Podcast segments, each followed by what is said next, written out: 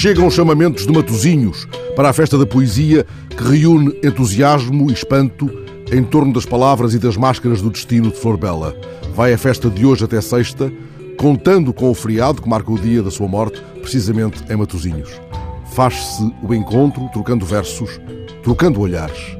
Não precisaremos do vitascópio de Edison para sentir no areal a charneca em flor. É longa a marginal, é longa a noite. Dancem todos na sala mais composta há de caber o Portugal dos Poetas. Isso será no em redor. São tantas as redes para um vasto mar, mas na biblioteca que leva o nome dela, muitas vozes hão de dizer o verso que havia no meio do caminho, drumondeando o asfalto, todo o chão é terra firme para sonhar a própria alma, mesmo perdida.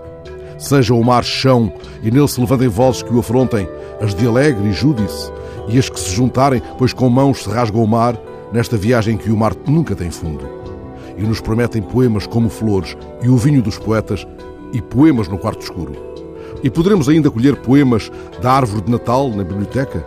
Confiemos no poder inspirador e hipnótico da palavra, também referido nos avisos que vão chegando. Se sussurrarmos em nosso intento, teremos estado perto da arrebentação.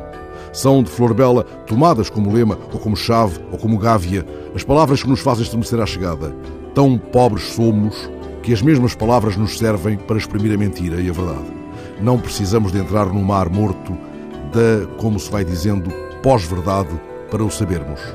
Alá da canção, frases que a nossa boca não aprende, como se nos ardessem na pele as palavras daquela cujo corpo mata a fome às rosas.